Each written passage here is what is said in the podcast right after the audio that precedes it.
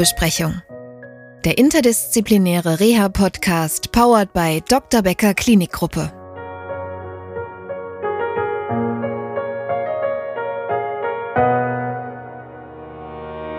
Und auf der anderen Seite ist halt diese Machtlosigkeit. Ne? Ich stelle halt fest, und ich war immer ein körperlich sehr aktiver und sehr, sehr fitter Mensch. Und ich habe die Kontrolle über meinen Körper verloren. Und das hat mir wirklich Angst gemacht.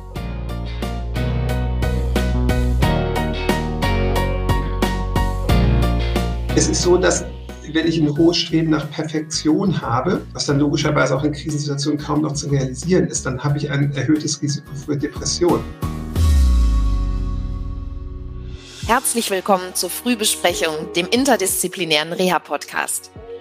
Wir reden in dieser Staffel 2 mit Betroffenen und ihren BehandlerInnen über Long- bzw. Post-Covid. Heute bei mir zu Gast sind Sabine Piel, die sechs Monate nach ihrer akuten Corona-Infektion Fatigue-Symptome, also eine große Erschöpfbarkeit entwickelte, zu der später noch eine Angststörung und Depression dazu kamen. Als Experten nehmen Dr. Robin Raukens, Chefarzt der neurologischen Abteilung in der Dr. Becker Rhein-Sieg-Klinik und Dr. Tobias Dunker, leitender Arzt am Fachkrankenhaus für psychosomatische Medizin und Psychotherapie in der Dr. Becker Burgklinik teil.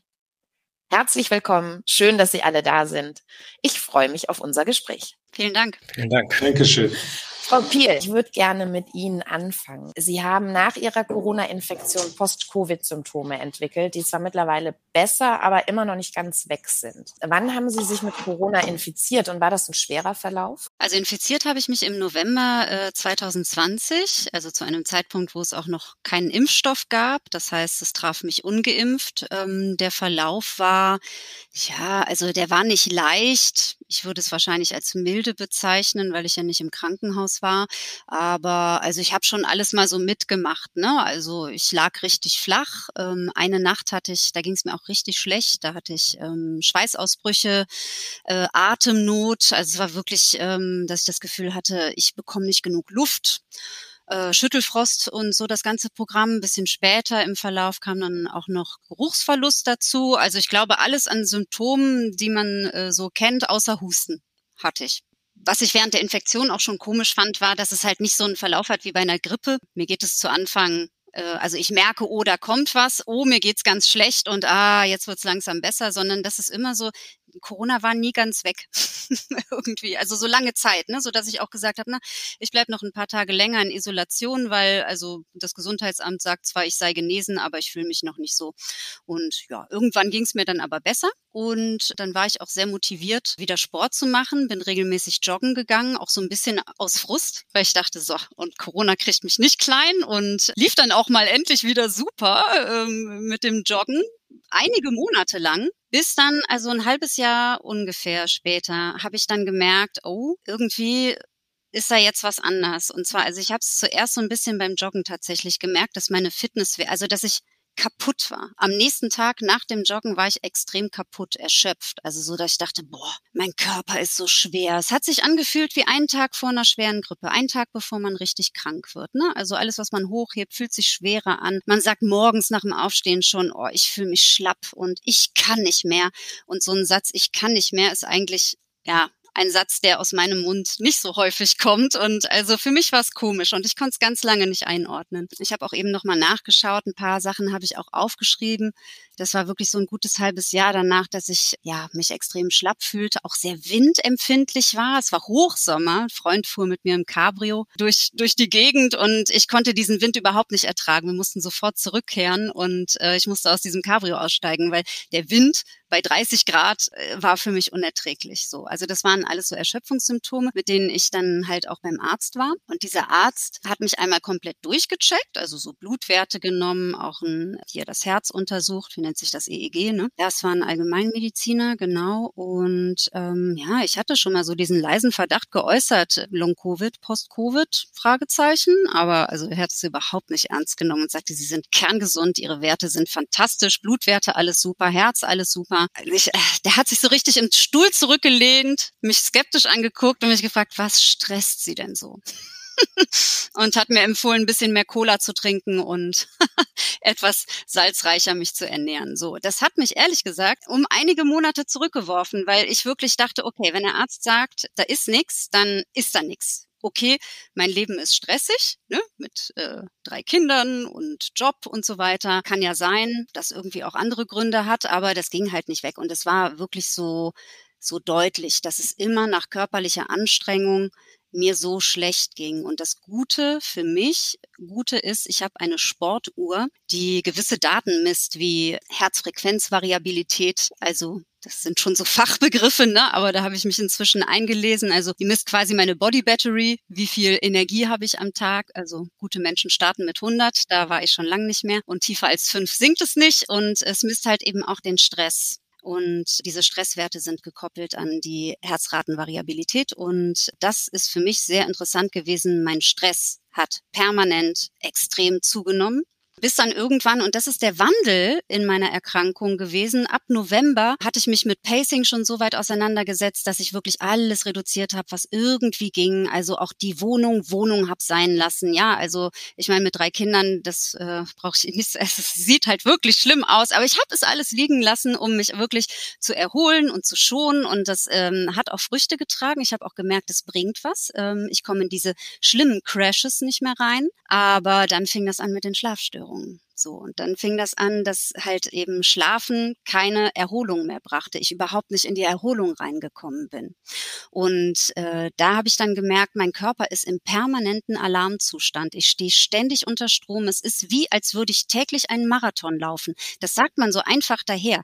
Aber wenn der Körper sich permanent jeden Tag immer so anfühlt, als hätte man eine enorme körperliche Belastung hinter sich und niemals wieder in den Zustand kommt, oh, jetzt geht's mir wieder besser, jetzt habe ich mich davon erholt. Das ist wahnsinnig zermürbend und äh, das macht was mit einem. Und also bei mir hat das zu äh, einer Angststörung und Depression geführt. Also ich hatte diese Angststörung, war wirklich, also das war so schlimm. Wie kann ich das beschreiben? Also alles war furchteinflößend. Alles war, also ich habe alle Sachen negativ gesehen und ich bin so ein positiver Mensch. Ich habe nie Depressionen gehabt, ne? aber auf einmal irgendwie alles war bedrohlich. Ich glaube, bedrohlich ist so das beste Wort und es fühlte sich so an wie Unheil. Also ich habe das Freunden so beschrieben, wie als wenn du vom Fernseher sitzt und siehst, oh, da ist eine Maschine abgestürzt und oh scheiße, das ist genau die Route, die meine Liebsten also ne, meine, meine, meine Liebsten müssten in dieser Maschine gesessen haben, aber ich habe die Bestätigung noch nicht. Dieses Unheilvolle, was einen körperlich so komplett ergreift, das hatte ich permanent. Und dann habe ich halt auch viel geweint und so, also auch alles Sachen, die ich von mir nicht kannte. Und ich hatte aber Glück und hatte einen äh, Psycho oder habe einen Psychotherapeuten, der glücklicherweise auch Neurologe ist und mir da Medikamente verschreiben konnte, die mich da relativ schnell rausgeholt haben. Und wenn ich mir vorstelle, das gibt ganz viele Menschen, denen das so geht und und die brauchen länger. Also ich finde das ganz schlimm, weil ich das in dieser kurzen Zeit, in der ich das so schlimm hatte, schon so schlimm empfunden habe. Und das ist mir nachhaltig im Gedächtnis geblieben. Durch die Medikamente geht es mir jetzt besser. Jetzt kann ich ganz locker mit Ihnen darüber reden. Aber das wäre vor ein paar Wochen noch nicht gegangen. Mhm.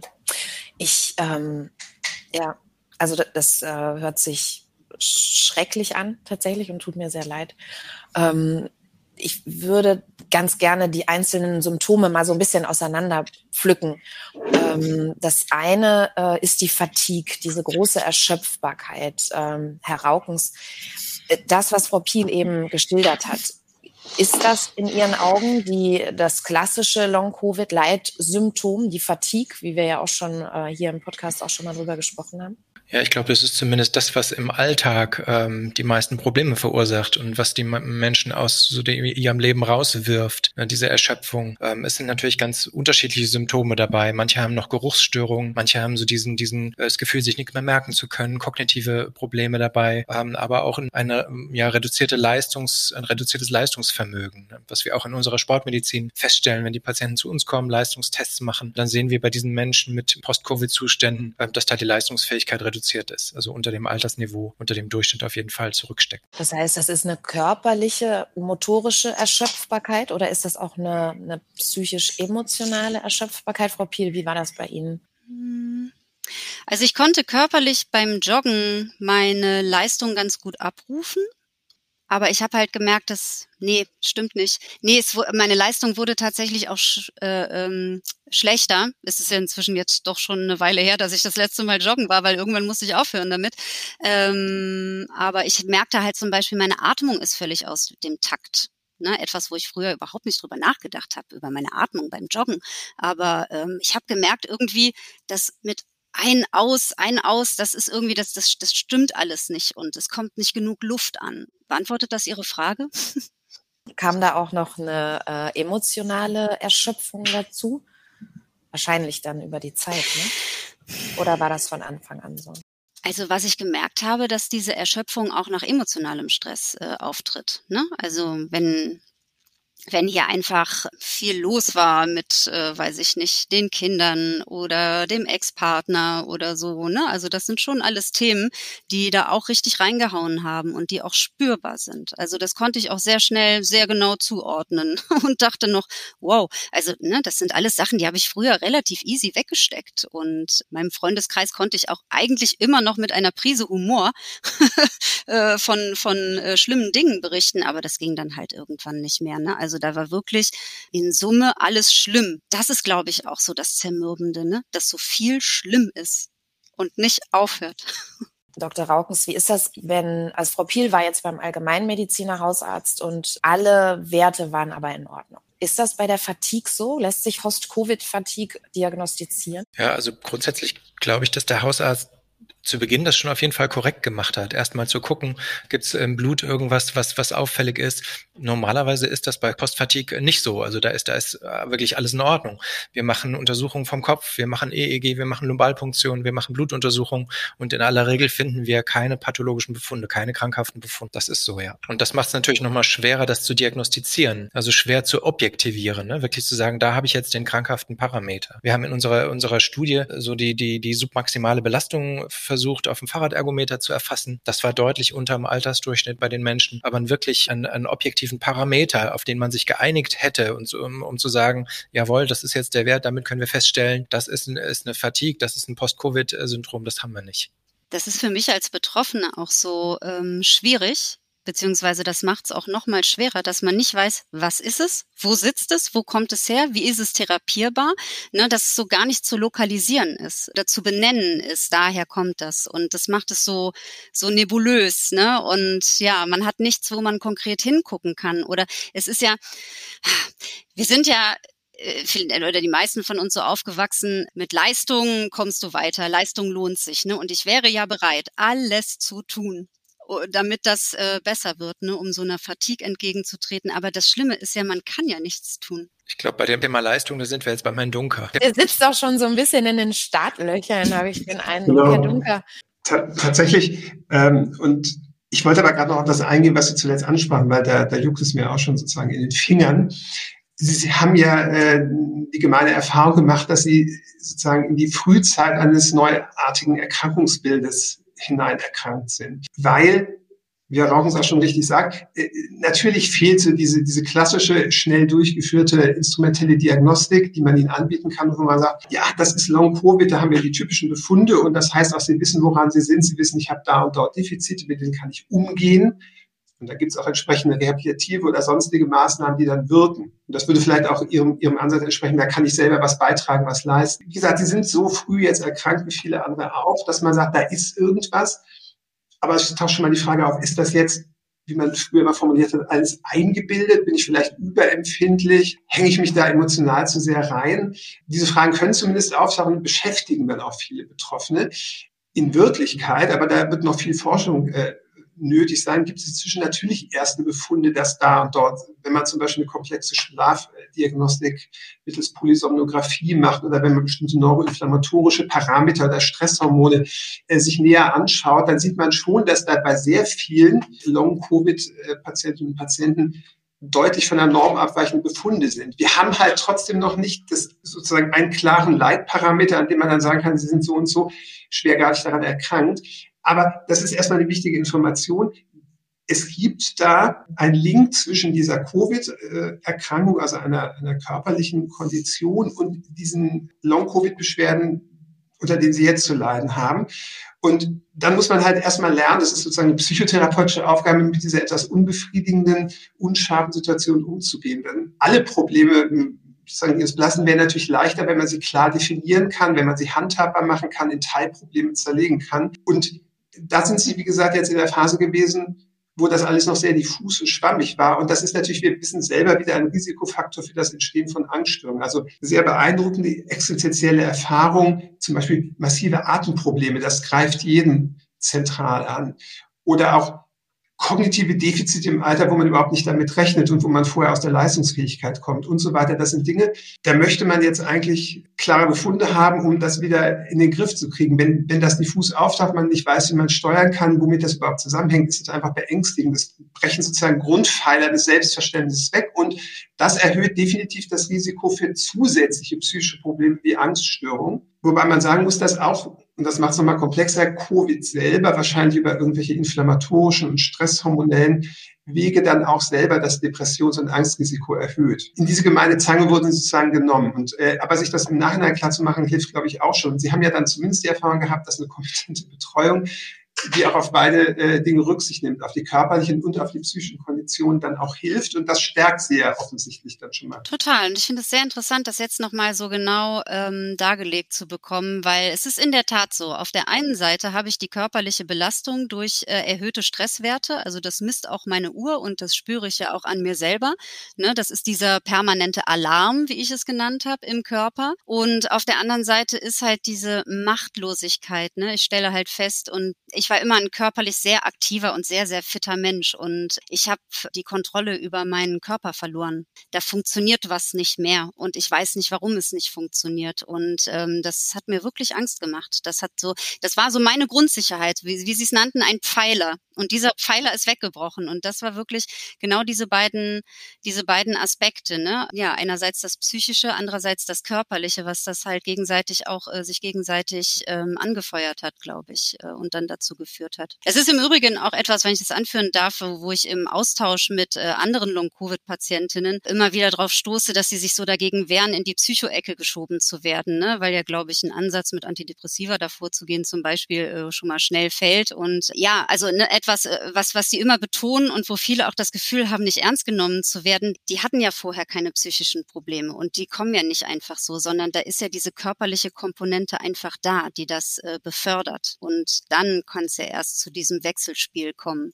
So und äh, da haben sich, glaube ich, viele Covid-Patienten nicht ernst genommen gefühlt. Haben Sie da eine Meinung zu, Herr Dunker? Die Meinung, die ich dazu habe, ist differenziert, weil ich eingangs schon sagte und nochmal betonen möchte, wir sind halt noch äh, dabei, auch, auch im Rahmen von Studien wirklich belastbare Daten erst zu erarbeiten, auf deren Grundlage man dann evidenzbasierte Empfehlungen geben kann. Wir sind noch nicht bei der S3-Leitlinie, die, die alles wirklich gut fundiert hat. Aber muss auch sagen, würde eine Patientin zu mir kommen, wo ich sagen muss, die, der Schweregrad der Depression, der, der mir präsentiert wird, ist, ist hoch. Also wir haben wirklich eine schwergradige depressive Episode, die auch länger anhält. Dann gehört, obwohl wir inzwischen wissen, Depression ist ein sehr heterogenes Störungsbild, aber dann gehört in jedem Fall, bis wir andere Ansätze haben, dann auch das Angebot einer medikamentösen Therapie dazu. Ich will auch kurz sagen, warum das nicht von vornherein unplausibel ist. Die normalen, also die heute äh, primär eingesetzten Antidepressiva dienen ja dazu, sozusagen vermehrt verbrauchte und in Dysbalance geratene Botenstoffe im Gehirn auszugleichen.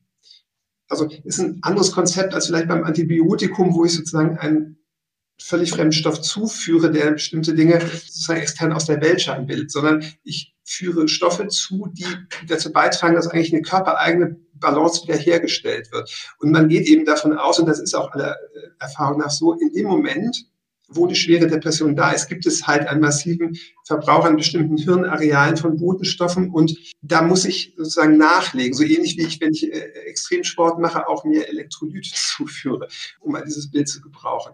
Und das ist für mich noch gar nicht stigmatisieren, sondern das heißt einfach, wir, wir gehen hier relativ rational damit um und versuchen, bis wir vielleicht noch spezifischere Therapieansätze finden im Laufe der Zeit, äh, genau da zu reagieren.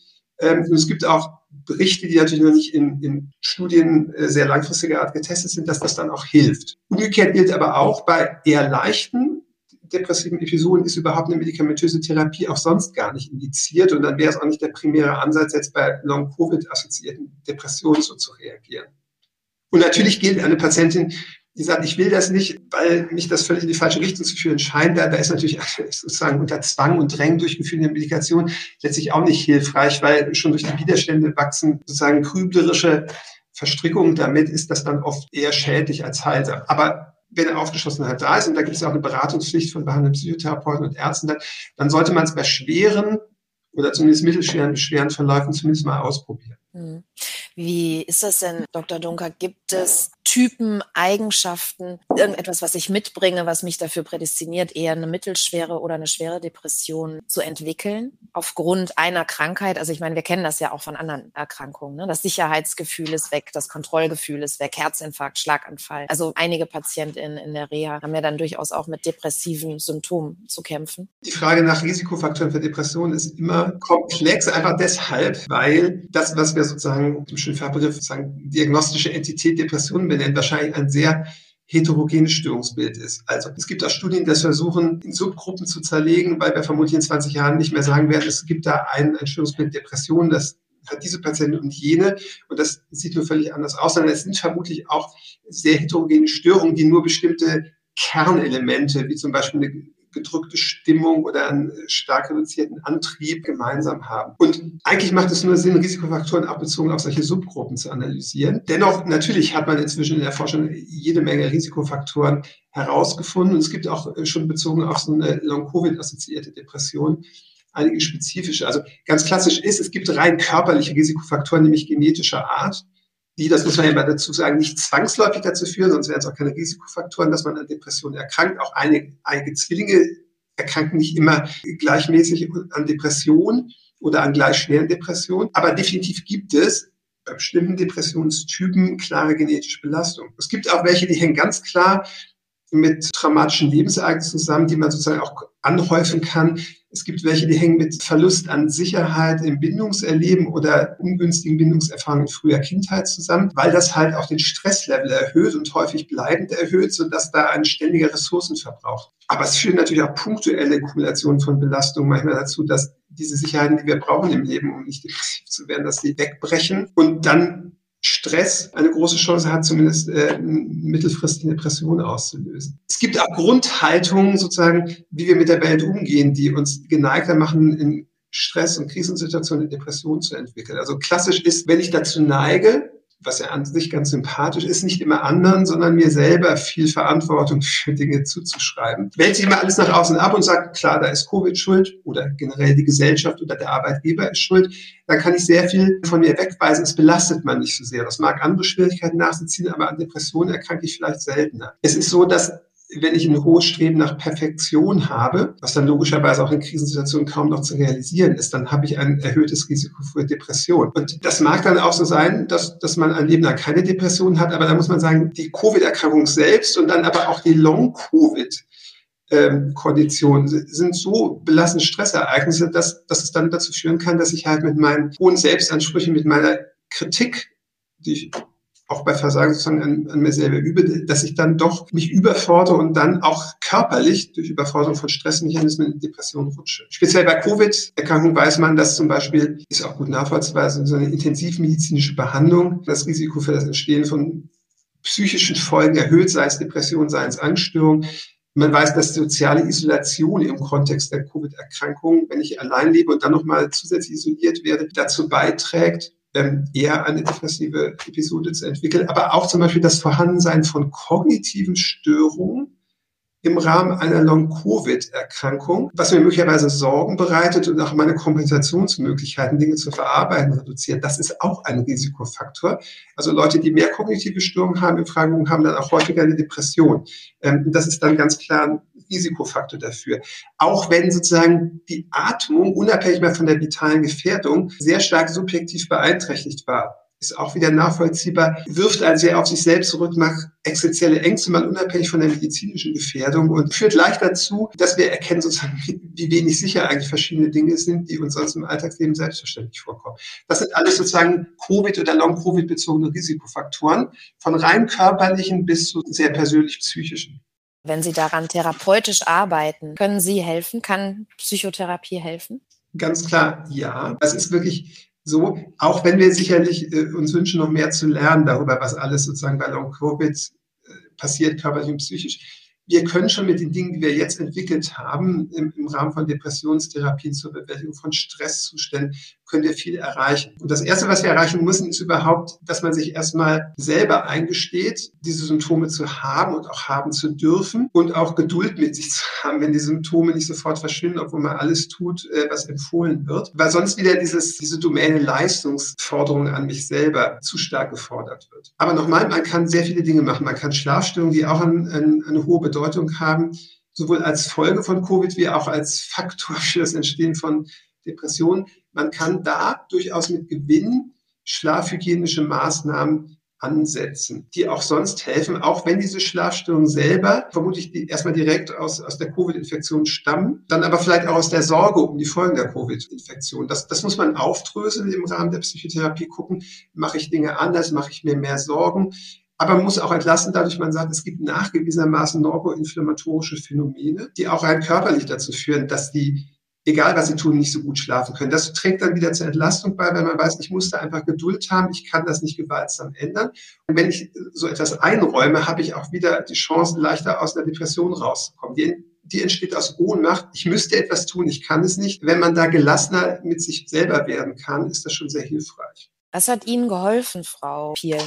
Weil Sie eben genickt haben bei der Psychotherapie. Also bei mir war tatsächlich, als es, also als es losging mit Angststörungen, ähm, Depression, äh, war für mich ganz wichtig oder war für mich ein entscheidender Punkt das Thema Unsicherheit. Und zwar auf vielen Ebenen. Also beruflich, sozial, da gab es auch das haben, glaube ich, auch viele Covid-PatientInnen die Erfahrung gemacht, dass der Freundeskreis auf einmal sich entfernt, äh, weil man mit diesem Fatigue-Syndrom halt äh, oder mit dieser Chronic Fatigue einfach vieles nicht mehr machen kann. Also ich habe ja ständig alles abgesagt. Also das wenige, was während dieser Pandemie an äh, sozialen Treffen noch stattfinden konnte, was äh, mein sehr vorsichtiger Freundeskreis sich selbst auch zugestanden hat, ich musste das ja alles absagen. Es war ja alles zu viel. Treffen abends nach acht Uhr kann ich nicht machen geht nicht. Dann gehe ich gehe um acht Uhr ins Bett oder um neun spätestens, ne? Also weil dann bin ich einfach kaputt. So und ähm, da ich hatte auch das Gefühl, trotzdem ich den Eindruck habe, dass ich mich sehr gut ausdrücken kann und sehr gut beschreiben kann, wie es mir geht, dass ich nicht verstanden werde und dass das äh, ja, dass das einfach nicht verstanden wird und das hat mir schon auch ganz schön zugesetzt. Also das war unter anderem so ein Unsicherheitsfaktor.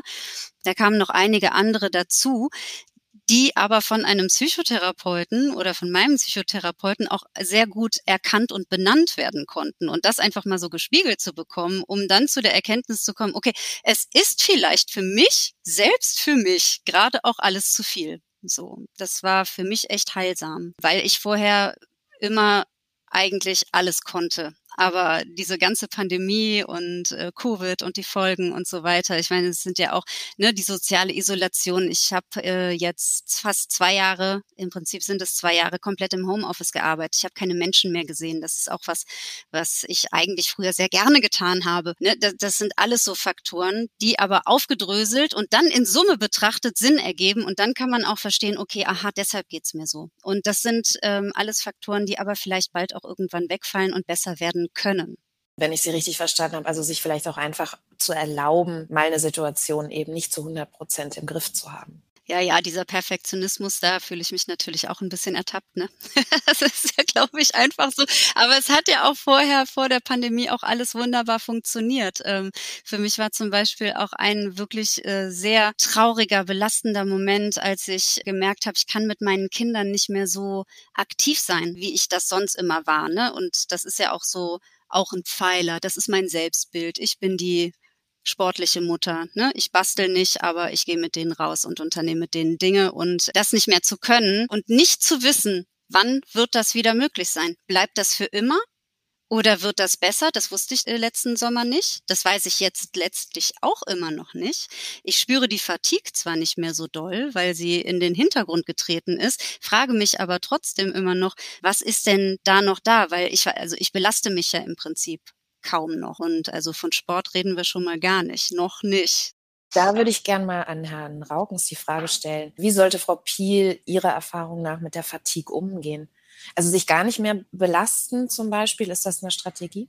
Ich glaube, da gibt es verschiedene Bausteine, die man nutzen kann und äh, bei denen man ausprobieren muss, was für einen selber gut passt. Da gibt es äh, Entspannungsverfahren, die man anwenden kann. Es kann auch eine Sporttherapie sein, dass man versucht, schrittweise Belastungen zu steigern. Natürlich versuchen sich nicht zu überlasten. Ich glaube aber, der Rückzug und der Verzicht auf die Aktivität macht das Ganze nicht besser. Also ich glaube, dass das schon äh, Strategien ähm, hin in die Aktivität, hin in wieder auch äh, selber so, so ein bisschen das, das Ruder in die Hand zu nehmen und zu gucken, was sind Bausteine, die mir gut tun? Sind es Atemübungen? Wir haben bei uns Waldbaden oder ähm, auch äh, psychotherapeutische Verfahren, um zu gucken, wie kann ich mit meinen Ressourcen umgehen? Wie kann ich die einteilen? All solche Dinge. Hier in unserer Klinik machen wir das auf jeden Fall, ist Sporttherapie immer ein entscheidender Baustein. Eine Frage Frage, die mir auch durch den Kopf ging, war, ist die Fatigue bei MS-Patienten, die erleben das ja auch oder erleiden das ja auch, stoßen die auch auf Unverständnis, wenn sie mit anderen sprechen? Ja, ne? Das gehört einfach so zur Fatigue. Diese, ja. das ist so unsichtbar und so schwer greifbar für ja. andere Menschen. Ja, ich glaube, dass Covid da ein, ein, ein, Licht drauf wirft, was es da noch alles gibt. Ich glaube, viele MS-Patienten, die leiden sehr unter der Fatigue und die haben sich da genauso wenig wahrgenommen gefühlt. Und das führt bei vielen von diesen Leuten auch dazu, dass sie dann im Beruf Probleme bekommen, im Familienleben Probleme bekommen. Das ist bei, bei Tumorpatienten spielt Fatigue eine ganz große Rolle, bei chronisch entzündlichen Erkrankungen, auch bei psychischen Erkrankungen äh, gibt es natürlich eine, Erschöpfungssymptomatik. Und diese Erschöpfung, die wird, glaube ich, untererfasst, die wird nicht, nicht ausreichend erfasst, spielt aber im Alltag eigentlich manchmal eine viel größere Rolle als zum Beispiel eine Lähmungserscheinung. Mit der Lähmung, da kann ich dann meistens irgendwie umgehen. Ich habe meine Strategien, meine Techniken, aber die Erschöpfung, die betrifft einfach dann alles. Also die haut einen wirklich aus dem Leben raus. Und das ähm, ist was, wenn, wenn wir MS-Patienten fragen, was sie am meisten belastet, was sie am meisten stört, dann ist es oft die Erschöpfung, dann sind es oft psychische Symptome, kognitive Beeinträchtigung. Und das ist was, was bisher untergegangen ist, wo zu wenig Forschung reingegangen ist und wo wir vielleicht auch jetzt eine Chance haben, über diese Covid-Erkrankung mehr Forschung zu machen, bessere Forschung zu machen und auch unsere Therapiekonzepte zu überprüfen und zu gucken, was können wir da aufbauen, um auch nicht nur den Covid-Patienten, sondern auch den anderen Patienten, die unter diesen Symptomen leiden, zu helfen. Herr Dunker, haben Sie denn spontan einen Tipp, was Sie jemandem raten würden, wie er mit der Erkrankung umgeht, die nicht so richtig wahrgenommen, gesehen und ernst genommen wird vom Umfeld? Wir denken da nochmal an den Hausarzt. Es ist ja, wie ich eingangs schon sagte, eine schwierige Situation. Also dieses Krankheitsbild wird erst langsam in der Öffentlichkeit bekannt und solche Phänomene wie Fatigue hat erstmal keine richtigen Messwerte, man, man sieht ihnen vielleicht noch nicht mal was an, aber sie selber berichten von maximalen Einschränkungen im Alltagsleben, sie können abends keine Freunde mehr treffen. Das, das ist etwas, was wahrscheinlich schwer zu kommunizieren ist. Da muss man sagen, da, da muss man erstmal auch drauf hoffen, dass einfach durch viel Kommunikation, auch durch so einen Podcast wie diesen hier, solche Dinge bekannter werden. Das hilft schon davon, da muss man auch einfach von gesellschaftlicher Entwicklung sicher profitieren. Solange das aber noch nicht so bekannt ist und Sie haben ja berichtet, am Anfang noch nicht mal richtig beim Menschen aus dem Gesundheitswesen, also bei Hausärzten und Ähnlichen, da, da kommt es natürlich sehr darauf an, aus therapeutischer Sicht, wie, gehe ich jetzt damit um? Versuche ich jetzt allein, das wäre durchaus auch ein Weg, dieses Krankheitsbild bekannter zu machen. Das schafft vielleicht durchaus Befriedigung. Ich merke, langsam setze ich da was in Bewegung, vielleicht wenn ich auch nur ein kleines Rädchen bin. Das ist eine Persönlichkeitsfrage, ob man das will. Es kann einem aber auch überhaupt gar nicht möglich sein, in so einer Situation mit, mit so einer Long-Covid-Fatigue so was Stressiges zu tun, sondern man muss sich ja dann tatsächlich zurücknehmen. Dann kommt es, glaube ich, darauf an, auch für sich klar zu haben, ich muss jetzt nicht die Aufgabe nehmen, alle zu überzeugen, um mich vor ihnen quasi zu rechtfertigen, warum ich bestimmte Dinge nicht kann. Das ist ganz wichtig. Sondern es sollte der Anspruch sein, ja, ich will ja auch, dass meine Bekannten und Freunde verstehen, was ich habe, oder ich will denen auch durchaus verständlich machen, dass ich jetzt abends mich nicht mehr treffe. Aber ich werde nicht versuchen, mich in so eine rechtfertigende Rolle reinzubegeben. Ich versuche sie darauf hinzuweisen, versuche auch zu erklären, ja, da gibt's gibt es ja ein Krankheitsbild Neues, da kannst du auch was im Internet finden und das ist wirklich ganz spannend. Auch man sieht mir äußerlich nichts an, aber es ist so und so und kann da auch gesprächsfähig bleiben im Rahmen der Möglichkeiten, aber mehr muss man dann auch erstmal nicht tun. Dann hilft es auch, eine gesunde Distanzierung von den Ansprüchen anderer vorzunehmen. Man muss sagen, ist schon klar, dass das nicht einfach ist, weil wenn dann Beziehungen auch getrübt werden, ist das natürlich auch wieder negativ. Aber gerade darum ist es gut, sich nicht dazu sehr rein verwickeln zu lassen, ein Gesprächsangebot zu machen. Vielleicht entwickeln sich ja Dinge, aber nicht und das ist die entscheidende Botschaft aus Therapeutischer sich nicht in eine rechtfertigende Rolle reinzukommen, weil man sonst vielleicht als weniger leistungsfähig, weniger sozial und kommunikativ oder unlustig wahrgenommen wird. Frau Piel, Sie haben, wenn ich das richtig erinnere, ja keine Reha gemacht. Also Sie machen die ambulante Psychotherapie. Genau medikamentös unterstützt. Warum haben Sie keine Reha gemacht? Ich hatte den Gedanken, als ich Ihnen zugehört habe und auch dann, als Herr Raukens das nochmal ausgeführt hat mit dem Waldbaden und dem, der Sporttherapie, dass es vielleicht ja auch eine Möglichkeit sein könnte, so die Kontrolle als Stressor abzugeben, wenn man in der Klinik ist. Also Sie müssen kein Essen kochen und äh, sie kriegen ihren Therapieplan und können Dinge ausprobieren und reflektieren und sich erleben.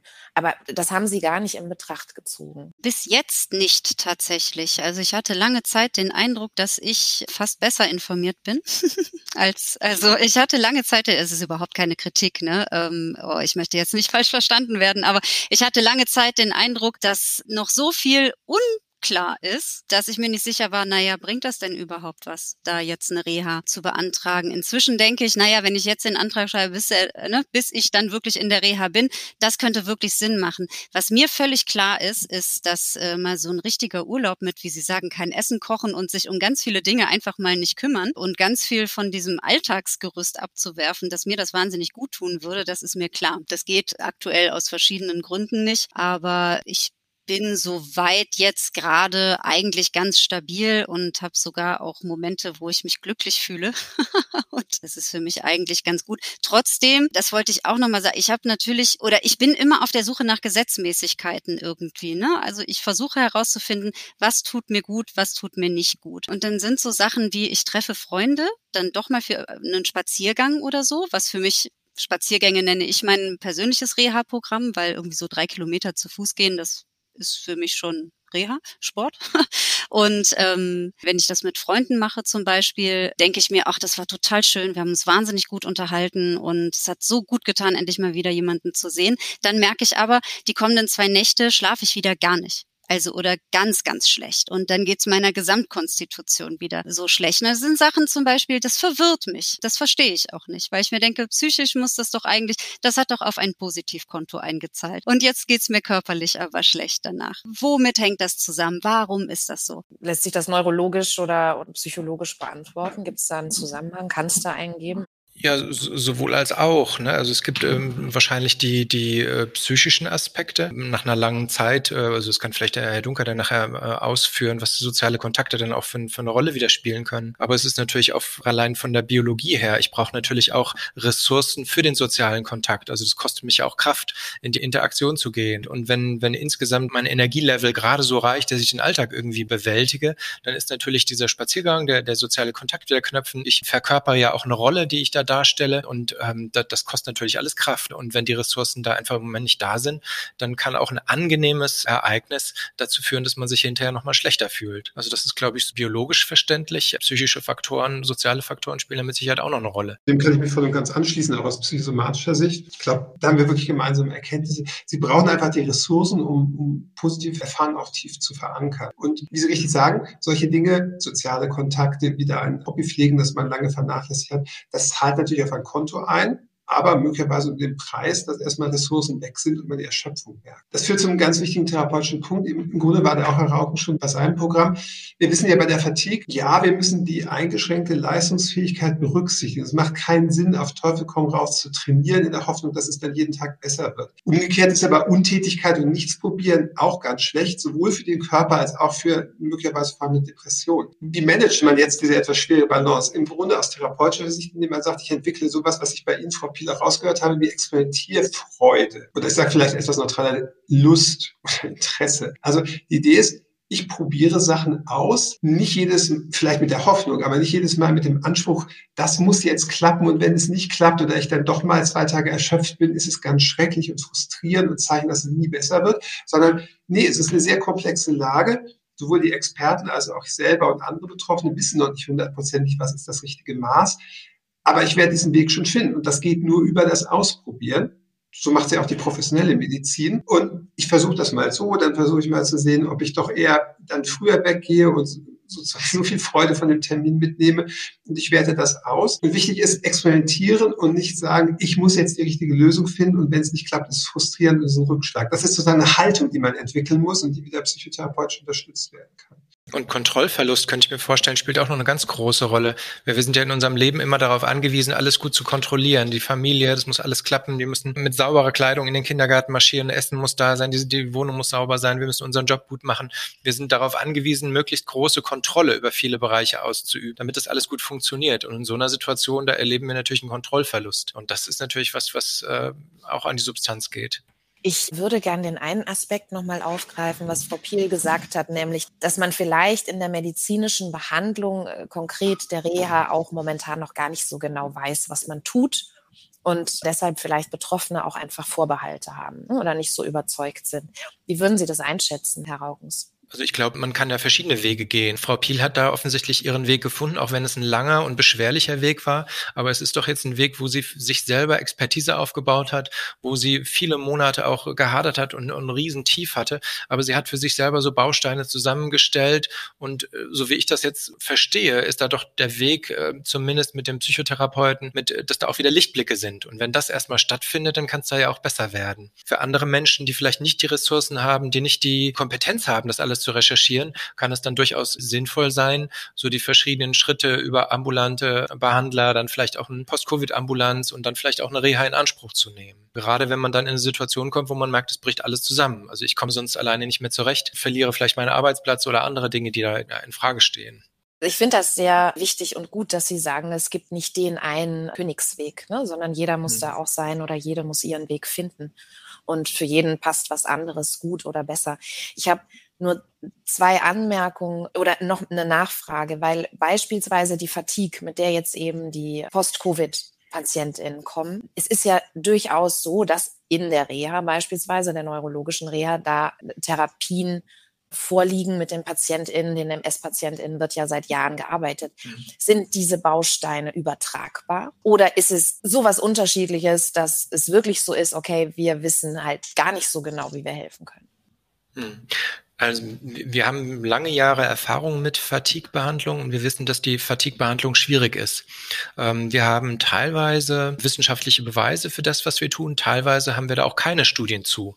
Und das sind einfach Sachen, die wir ausprobieren. Das sind Dinge, mit denen man gute Erfahrungen gemacht hat, die man dann anwendet. Zu Beginn haben wir definitiv ähm, das aus der MS-Behandlung übertragen und wir haben gelernt, dass manche Sachen gut funktionieren und andere Sachen nicht so gut funktionieren. Bei den MS-Patienten ist es ja leider so, dass die oft eher eine Verschlechterung im weiteren Verlauf der Erkrankung erleben und es eher darum geht, wie kann ich damit umgehen und, und das irgendwie im, im Alltag managen ohne dass ich jetzt die Hoffnung habe, dass die Fatigue besser wird. Bei einer postviralen Fatigue, so wie wir die Covid-Fatigue erleben, haben wir durchaus die Hoffnung, dass es besser wird und dass man wirklich eine, eine, eine Verbesserung auch durch die Therapien erreichen kann. Also da unterscheiden sich schon auch die Gruppen. Und das haben wir dann gemerkt, wenn eben MS-Patienten auf äh, Post-Covid-Patienten getroffen sind, die gemeinsam bestimmte Veranstaltungen besucht haben, gemeinsam Dinge besprochen haben. Das war teilweise für die MS-Patienten ganz schön ernüchternd, weil die eben gemerkt haben, die Perspektive eine andere ist. Das bringt mich aber nochmal zu der Frage, besteht denn denn die Gefahr, wenn ich Post-Covid nicht behandle, einer Chronifizierung?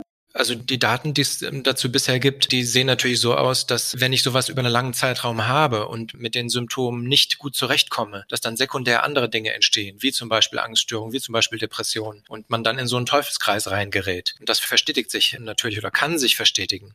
Also viele Menschen haben ja eine, eine Fähigkeit, mit Stress umzugehen, ähm, auch schwierige, traumatisierende Erlebnisse ohne eine, eine Behandlung und ohne Hilfe gut zu überstehen. Aber das schaffen eben nicht alle. Und die, die das nicht schaffen, die nicht die Ressourcen haben, haben, die nicht die Möglichkeit haben, sich ein, ein eigenes Konzept zu stricken sozusagen. Und bei denen sehe ich definitiv die Gefahr, dass sich sekundär andere Erkrankungen entwickeln, dass sich das Ganze in so einer Spirale abwärts bewegt. Das kann ich mit Sicht auf die psychosomatischen Erkrankungsbilder speziell auch nochmal unterstreichen. Auch hier gilt erstmal die spezifische Post-Covid-Depression. Da wissen wir vielleicht in, in zwei Jahren mehr. Trotzdem haben wir jetzt schon Behandlungsansätze und können helfen. Wenn wir da gar nichts behandeln, besteht immer die Gefahr, wenn sie sich auch zurückentwickeln, es bleiben vielleicht Residuen, weil ich bestimmte negative Erfahrungen nicht verarbeitet habe. Oder wenn sich Angststörungen entwickeln, es gibt so Teufelskreis. Entwicklung. Das heißt, ich nehme mich dann sehr zurück, eben aus der Angst weiterer aversiver Ereignisse. Dann habe ich vielleicht erstmal keine. Dann steigt aber die innere Überzeugung, ich kann kaum was dagegen tun. Okay, das ist nur der Fall, weil ich es mich zurücknehme ich muss das tun, dann wird man vielleicht dazu gedrängt, doch einmal wieder aktiver zu werden, dann ist man das lange nicht gewohnt, macht eine frustrale Erfahrung und damit bestätigt sich dann scheinbar die Erfahrung, dass Rückzug die einzige Alternative ist und dann wird alles immer weiter Angst besetzt und auch wenn Sie vorhin eine psychische Erkrankung hatten, ohne Hilfe kann es dann zu solchen Chronifizierungen kommen. Da hilft schon der Blick von außen Therapeut, der einem da eine Spiegelfläche bildet und, und neue Erfahrungen ermöglicht. Und es können sich auch solche Dinge wie somatoforme Störungen entwickeln. Das ist was ganz Gemeines. Das, das heißt, dass ich dann natürlich bedingt durch die lange auch körperliche Erkrankung meine Wahrnehmung zunehmend auf körperliche Prozesse widme, wie ich das sonst eigentlich im Alltag nie tue. Aber weil ich die Erfahrung gemacht habe, da ist wirklich was ähm, im Argen über längere Zeit. Ich gucke mir das an, ich beobachte täglich, ob es besser wird oder nicht. Dann sehe ich auch mehr, die Wahrnehmungsschwelle sinkt. Man kann dann auch sozusagen neurobiologische Veränderungen wahrnehmen und dann zementiert sich auch scheinbar sozusagen das körperliche Erleben. Das ist dann von der psychischen Verarbeitung gar nicht mehr zu trennen. Und das sind immer so Teufelskreisdinge, die müssen gar nicht chronisch werden, aber wenn man dann nicht zu einem bestimmten Zeitpunkt von außen mal eine Rückkopplung erhält oder einfach eine andere Perspektive, dann gibt es halt eine Chronifizierungsgefahr dann würde ich gerne eine letzte Frage, ich stelle sie mal an Herrn Raukens und dann komme ich zu unserer Speed-Fragerunde, das erkläre ich Ihnen aber gleich. An wen würden Sie empfehlen, sich zu wenden? Grundsätzlich, glaube ich, hat Frau Piel es richtig gemacht, erstmal zum Hausarzt zu gehen, der idealerweise einen ja so ein bisschen kennt, der vielleicht Vorbefunde hat, der so die psychosoziale Situation idealerweise äh, erfassen kann und der von da aus das dann ein bisschen steuern kann. Und idealerweise natürlich, wenn, wenn die Hausärzte geschult sind, wenn, wenn sie Erfahrung damit haben, wie man damit umgehen kann, die sozusagen den Pfad ebnen können für die, für die Menschen. Das kann aber genauso gut ein Psychotherapeut sein, zu dem man Vertrauen hat, mit dem man schon gearbeitet hat vielleicht. Aber primär ist, glaube ich, der Hausarzt schon ein guter Ansprechpartner. Viele Menschen wollen sich natürlich auch selber informieren, wollen selber zum Experten werden. Na, da gibt es dann äh, die, die Frage nach äh, guten ähm, Informationsseiten im Internet, nach guten, guten Hilfsangeboten. Da kann man natürlich auch bei Gesundheitsanbietern, Reha-Anbietern, äh, die veröffentlichen auch äh, Informationen, Programme, was man, was man selber tun kann. Das sind so die, die ersten Dinge. Da kann ich ja auch in dem Kontext nochmal auf die S1 und ich glaube mittlerweile auch S2-Leitlinie für PatientInnen und BehandlerInnen für äh, Long-Covid verweisen. Die findet man auch im Netz. Das ist wirklich das zentrierte, geballte medizinische Wissen, was momentan vorliegt, was in diesen Leitlinien zusammengefasst wird. Ich komme zu unserer Speed-Fragerunde. Das heißt, ich stelle Ihnen eine kurze Frage und bitte Sie um eine möglichst kurze Antwort. Dr. Dunker, ich fange mit Ihnen an. Drei Tipps gegen Schlafstörungen.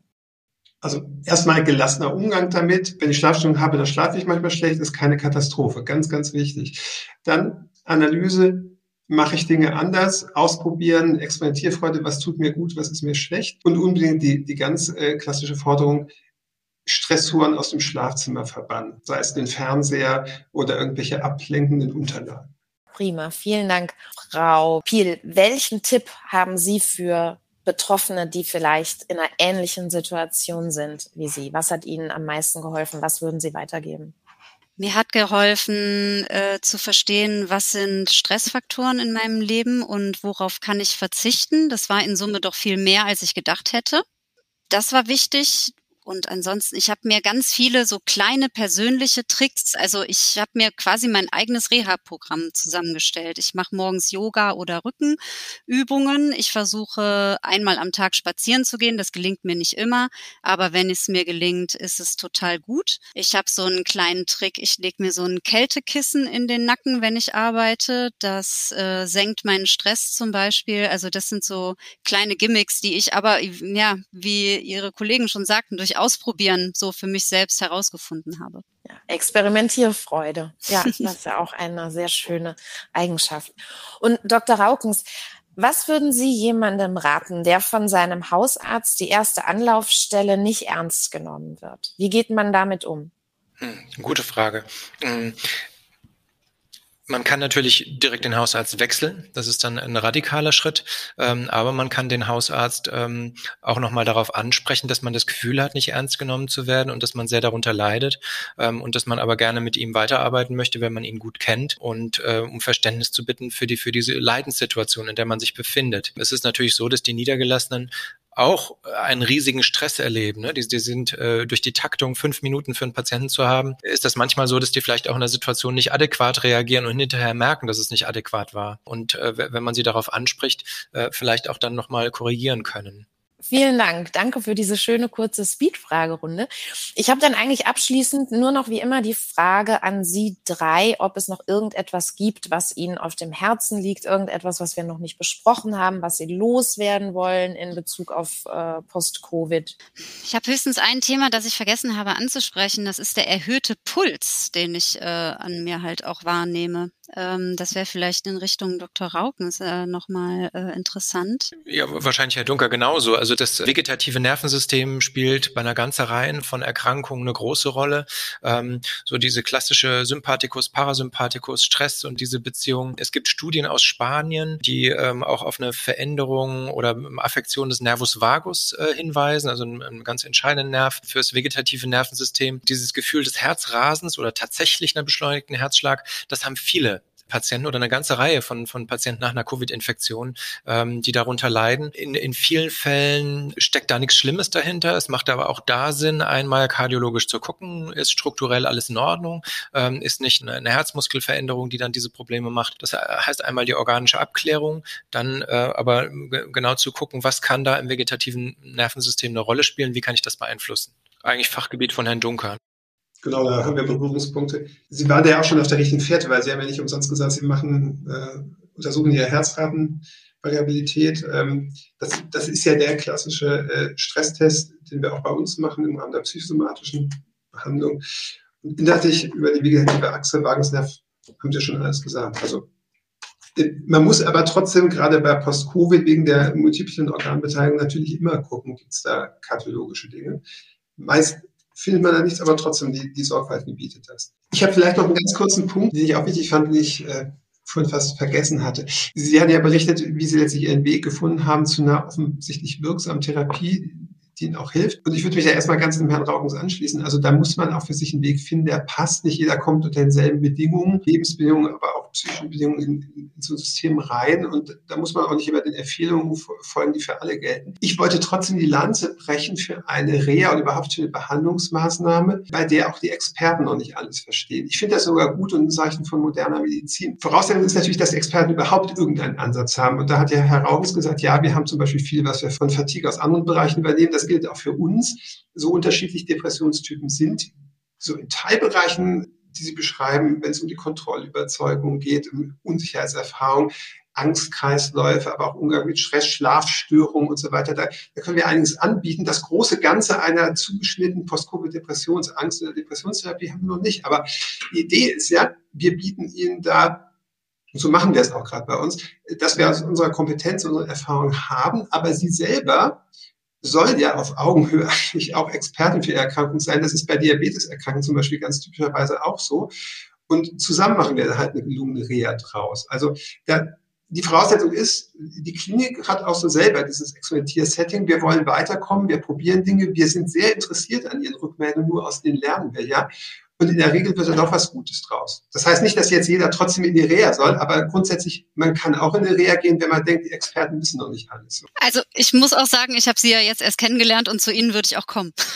Das ist doch wirklich ein sehr, sehr schönes Ende für diese Folge der Frühbesprechung, dem interdisziplinären Reha-Podcast. Vielen Dank an meine Gäste, die dieses interessante Gespräch möglich gemacht haben, vor allem an Sie, Frau Piel. Und ich wünsche Ihnen noch ganz, ganz viel mehr glückliche Momente auf jeden Fall. Ja, vielen Dank. Ja, sehr gerne. Ach so, mir ist noch aufgefallen, das Wort Pacing ist einmal gefallen. Ähm, ich habe es nicht geschafft, reinzukommen und das noch erörtern zu lassen. Das ist nicht schlimm. Wir packen das in die Show Notes. Wir erläutern das auf den Plattformen, was das ist. Genau. Wenn Sie, liebe Zuhörerinnen und Zuhörer, von den Informationen profitieren konnten, dann abonnieren Sie unseren Podcast und empfehlen Sie uns gerne weiter. Wenn Sie eine bestimmte Frage zum Thema Post- oder Long-Covid haben, dann schreiben Sie uns. Entweder nutzen Sie dafür die Kommentarfunktion der Streaming-Plattformen wie Spotify oder Apple Podcast oder Sie mailen direkt an die Frühbesprechung at dbkg.de. Wir werden uns bemühen, die Antwort für Sie zu recherchieren und hier in der Frühbesprechung zu beantworten. So, das war's. Vielen lieben Dank für das wirklich sehr, sehr informative und angenehme Gespräch. Herzlichen Dank. Frühbesprechung. Der interdisziplinäre Reha-Podcast powered by Dr. Becker Klinikgruppe.